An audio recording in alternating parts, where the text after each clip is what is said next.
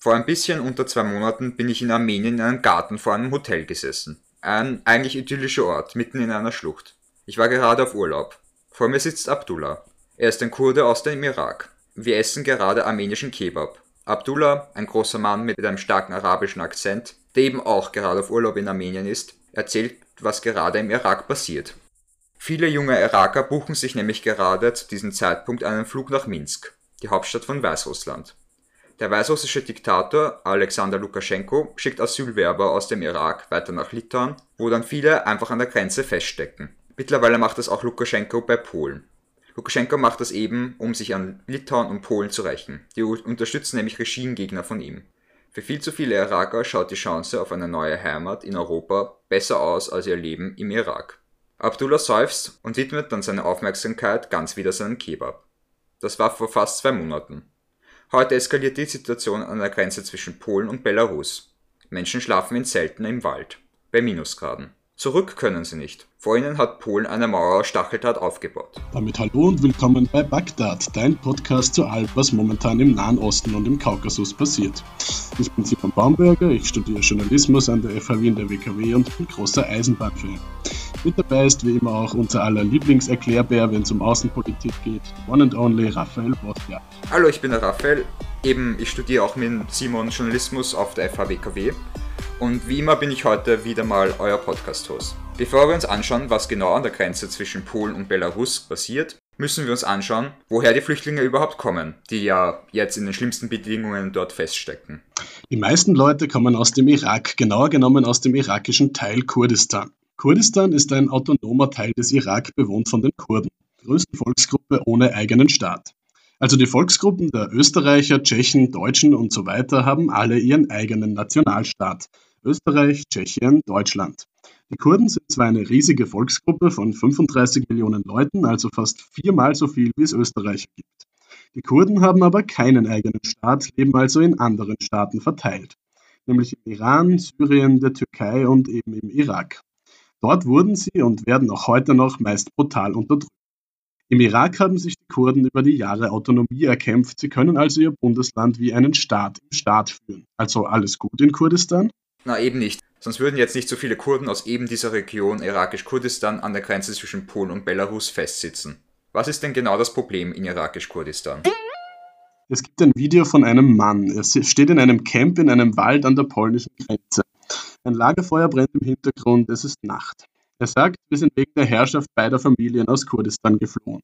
Damit meint er die zwei Familien, die in irakisch-Kurdistan die zwei größten Parteien führen. Hier gibt es mal die kurdische Demokratische Partei, die KDP, eine Familienorganisation der Barsanis.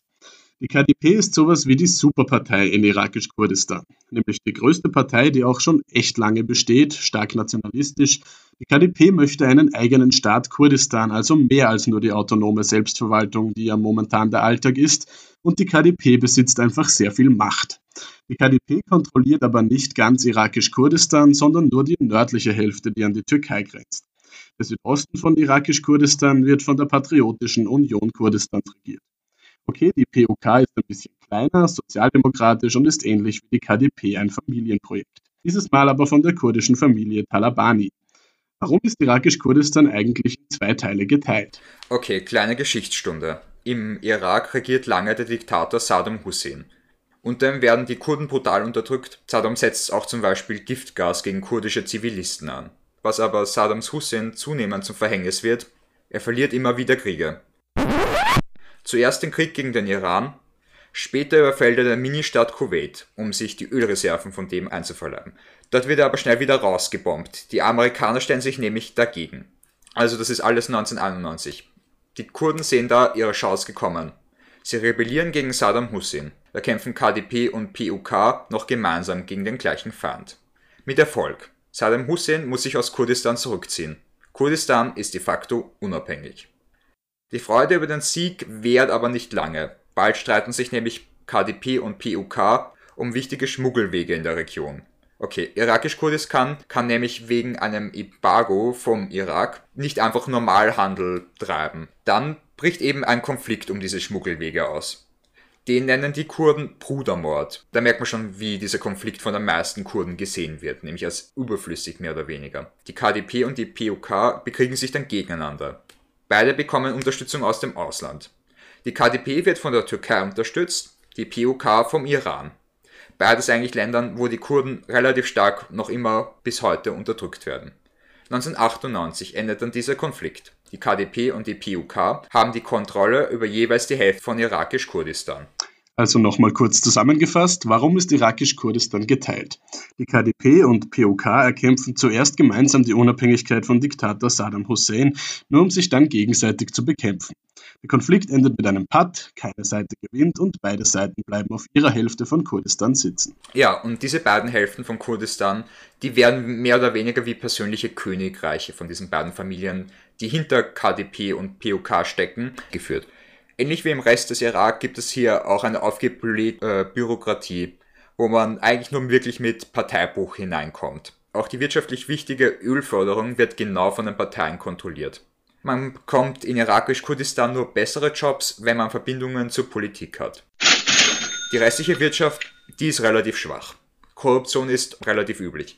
Als Lehrer oder als Soldat der Peschmerga, das ist die Armee von irakisch-Kurdistan, kann man sich nicht mal ganz sicher sein, ob man das schon sowieso relativ kleine Gehalt überhaupt ausgezahlt bekommt. Ohne Verbindung zu einer dieser Parteien geht in irakisch-Kurdistan nicht viel. Weder politisch noch wirtschaftlich. Dass besonders viele junge Kurden, viele davon auch mit Universitätsabschluss, keine Arbeit finden können, ist einer der Gründe, warum sich viele auf den Weg ins Ausland machen. Eben, viele junge Kurden sind gut ausgebildet, haben aber kaum eine Perspektive, eine Arbeit zu bekommen. Währenddessen haben es ein paar Leute in irakisch-Kurdistan, also einige wenige, zu enormen Reichtum geschafft. Manche haben in den Handel mit Ländern wie Korea investiert, teilweise mit gigantischen Gewinnen. In irakisch-Kurdistan gibt es jetzt zum Beispiel Luxushotels, wo man Steaks überzogen mit Blattgold essen kann. Ein paar Stadtviertel daneben gibt es nicht mal 24 Stunden am Tag Strom. Ein anderer Grund ist, dass besonders die KDP, aber auch die POK gegen ihre politischen Gegner vorgehen. Sechs Polizeiwägen bleiben quietschend vor dem Haus von Sherwan Sherwani stehen. Sherwan ist Journalist und ein gefährlicher noch dazu. Er kritisiert nämlich die Regierung der KDP. Zehn Polizisten rennen die Treppe seines Hauses hinauf, jagen den Journalisten, bis sie ihn mit einer Pistole am Kopf schließlich am Boden fixieren. Der Vorwurf Spionage frei erfunden. Schlussendlich endet Sherwan im Gefängnis für sechs Jahre, weil er die Regierung kritisiert hatte.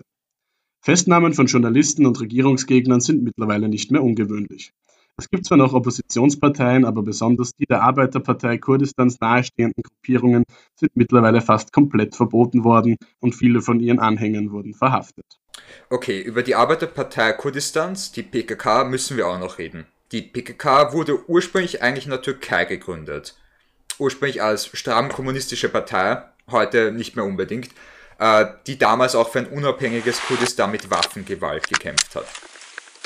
Nämlich in der Türkei werden die Kurden relativ lange systematisch unterdrückt. Früher durften die Kurden zum Beispiel nicht mal ihre eigene Sprache sprechen. Der Krieg der PKK mit der Türkei dauert mittlerweile fast 30 Jahre. Der wurde meistens in der Türkei geführt, aber wir müssen noch einmal zurück zum Bruderkrieg zwischen KDP und POK gehen. Nicht während diesem Konflikt kommt die PKK auch in den Irak und baut in irakisch-Kurdistan Militärcamps auf. Für die Türkei ist das natürlich ein Dorn im Auge. 2019 beginnt die Türkei damit, PKK-Stellungen im Irak zu bombardieren. Mit der Zeit kommen auch noch Soldaten auf dem Boden dazu. Angeblich setzt die Türkei auch Giftgas ein. Bewiesen ist das nicht, aber es gibt Berichte einerseits von der PKK selbst, aber auch von einer christlichen Hilfsgruppe und einigen Augenzeugen. Sollte es stimmen, dass die Türkei Giftgas einsetzt, wäre das rein grundsätzlich ein Kriegsverbrechen. Nur die Bombardements und die Kämpfe in diesen Grenzgebieten zwischen der Türkei und irakisch-Kurdistan, die treffen nicht nur Kämpfer von der PKK, sondern auch an vielen Orten Zivilisten. Viele müssen nämlich aus ihren Dörfern fliehen, ungefähr 1500 Menschen sind das. Viele flüchten auch weiter nach Europa. Manche, die jetzt zwischen Polen und Belarus feststecken, kommen aus genau diesen Dörfern. Also zusammenfassend, in irakisch-Kurdistan fliehen die Leute aus drei Gründen. Erstens, in irakisch-Kurdistan ist die wirtschaftliche Situation miserabel, Korruption ist alltäglich. Zweitens, die beiden dominanten Parteien unterdrücken Regierungsgegner systematisch. Und drittens, die Invasion der Türkei, um die PKK zu bekämpfen, vertreibt viele Kurden aus ihren Dörfern.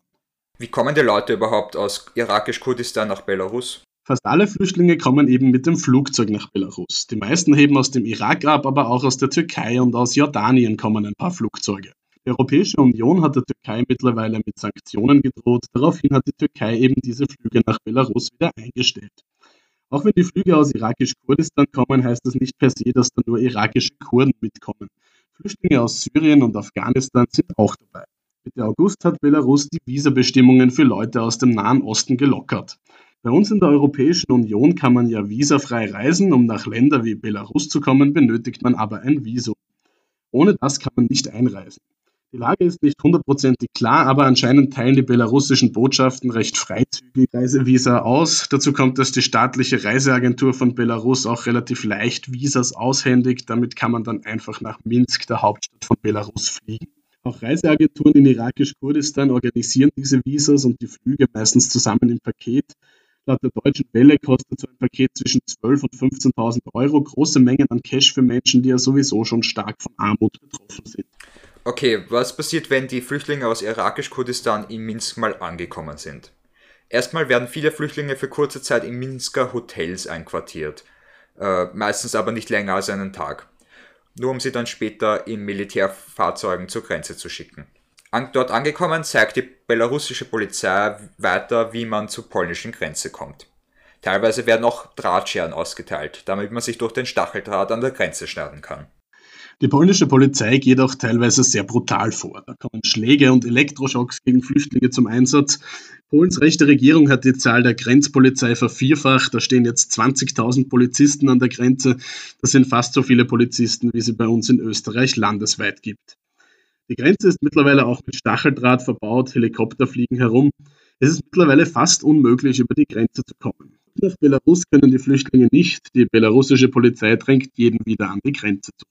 Die humanitäre Situation für die Flüchtlinge dort ist eigentlich ziemlich miserabel. Also die Leute schlafen dann bei Minusgraden in Zelten, machen teilweise kleine Feuer, um sich warm zu halten. Mit dabei sind auch Kinder. Und mittlerweile sind leider auch schon neun Leute gestorben. Das letzte Opfer war ein 20-jähriger Syrer. Warum macht Belarus das? Der Diktator von Belarus, Alexander Lukaschenko, möchte sich für Sanktionen der Europäischen Union rächen. Das besonders auch an Polen und an Litauen. Zu Litauens Grenze hat Lukaschenko im Sommer auch Flüchtlinge geschleust. Beide Länder haben nämlich politische Gegner von der belarussischen Regierung unterstützt. Ihr erinnert euch wahrscheinlich noch, Ende 2020 gab es in Belarus eine Wahl. Die meisten Regierungsgegner durften da nicht mal antreten und dann wurde die Wahl auch noch recht eindeutig gefälscht. Es gibt riesige Massenproteste gegen Alexander Lukaschenko, der antwortet mit Polizeigewalt. Die Polizei schießt mit scharfer Munition auf die Demonstranten. In Gefängnissen werden Leute gefoltert. Die Europäische Union stellt sich da klar auf die Seite der Protestbewegung. Später zwingt Lukaschenko ein Flugzeug von Ryanair, das auf dem Weg nach Litauen ist, zum Landen. Nur um einen rechtsextremen Blogger und seine Freundin festnehmen zu können. Die sind beide nämlich Regierungsgegner. Die ganze Aktion, dass man ein ausländisches Flugzeug zum Landen zwingt, um einen Regierungsgegner festzunehmen, das ist natürlich ein diplomatisches No-Go. Von der EU hagelt es da relativ prompt hart an Sanktionen. Man darf bestimmte Waren, darunter Sachen für den Flugverkehr, nicht mehr weiter an Belarus verkaufen. Das steht dann unter Geldstrafe. Und das schädigt die Wirtschaft von Belarus. Die EU möchte so Druck auf die Diktatur ausüben. Für Lukaschenko ist es natürlich ein riesiges Problem für seine Wirtschaft und für seinen Machterhalt auch. Und dafür möchte er sich jetzt rächen, indem er Flüchtlinge an die EU-Grenze transportiert. In Europa hat man nämlich seit der Flüchtlingskrise von 2015 Angst vor neuen Flüchtlingsbewegungen. Die Flüchtlingskrise von 2015 schaukelte nämlich die europäische Politiklandschaft durch. Rechte Parteien konnten mit Stimmungsmache gegen Flüchtlinge viele Erfolge feiern. Mittlerweile verfolgen viele konservative Parteien, aber auch teilweise die Sozialdemokraten einen Anti-Flüchtlingskurs. In Italien und Griechenland werden Flüchtlinge immer wieder zurückgedrängt und abgewiesen. Schließung der Balkanroute und so weiter. Europa hat sich zunehmend abgeschottet. Lukaschenko hat sich da durchaus was beim türkischen Machthaber Erdogan abgeschaut. Der hat nämlich quasi eine ähnliche Politik gemacht wie er, nur dass er sich bei ihm dynamisch entwickelt hatte. Okay, nämlich viele Flüchtlinge sind damals 2015 über die Türkei nach Europa eingereist. Die EU hat dann Verhandlungen mit Erdogan gestartet, unter anderem mit relativ großen Geldsummen, die dann überwiesen wurden, um eben diesen Flüchtlingsstrom zu stoppen. Damit hat sich die EU bei der Türkei erpressbar gemacht wenn man zum Beispiel jetzt das Regime in der Türkei zu stark kritisiert, da kann es durchaus dazu kommen, dass Erdogan droht, dass er einfach wieder Flüchtlinge durchlässt. Das kann man gewissermaßen als Vorbild für das Handeln von Lukaschenko sehen. Lukaschenko möchte schlussendlich damit erreichen, dass die Sanktionen gegen sein Land wieder aufgehoben werden, wenn er jetzt Druck via Flüchtlinge auf Polen und so weiter ausübt. Zwischen Polen und Belarus schaukelt sich jetzt diese strenge Politik gegen Flüchtlinge wieder enorm hoch. Für die Flüchtlinge besonders aus irakisch-Kurdistan, wo ihre Lebensumstände dank einer autoritären Regierung, Korruption und dem Krieg der Türkei gegen die PKK miserabel sind, wirken die Möglichkeit nach Belarus und dann dort weiter nach Polen reisen zu können verlockend. Jetzt hat Polen, die EU und Belarus diese Leute in einem kleineren Grenzraum eingesperrt. Das könnte eine mögliche humanitäre Katastrophe und viele tote Menschen bedeuten, wenn die Temperaturen noch weiter fallen. Das war Bagdad, dein Podcast zu allem, was im Nahen Osten und im Kaukasus passiert. Ich hoffe, euch hat der heutige Podcast gefallen. Du hast Fragen, Themenvorschläge oder Feedback? Dann schick mir das doch bitte an rafael.bosniak.gmail.com. Wenn ihr wissen wollt, wann der nächste Podcast rauskommt, dann könnt ihr mir gerne auf Twitter folgen. Raphael Bosniak, Raphael mit BH, Bosniak mit Doppel S, zusammengeschrieben. Simon, magst du uns dein Twitter vielleicht auch noch verraten? Mein Twitter-Name lautet S-Bäumchen, aber man findet mich auch ganz leicht unter Simon Baumberger. Okay, super. Wenn ihr den Podcast unterstützen wollt, dann lasst doch bei Apple Podcasts oder wo ihr sonst eure Podcasts hört eine positive Bewertung da oder empfehlt den Podcast einem Freund oder einer Freundin, der oder die vielleicht Interesse an dem Thema hat. Damit danke fürs Zuhören und Bussi Baba. Tschüss.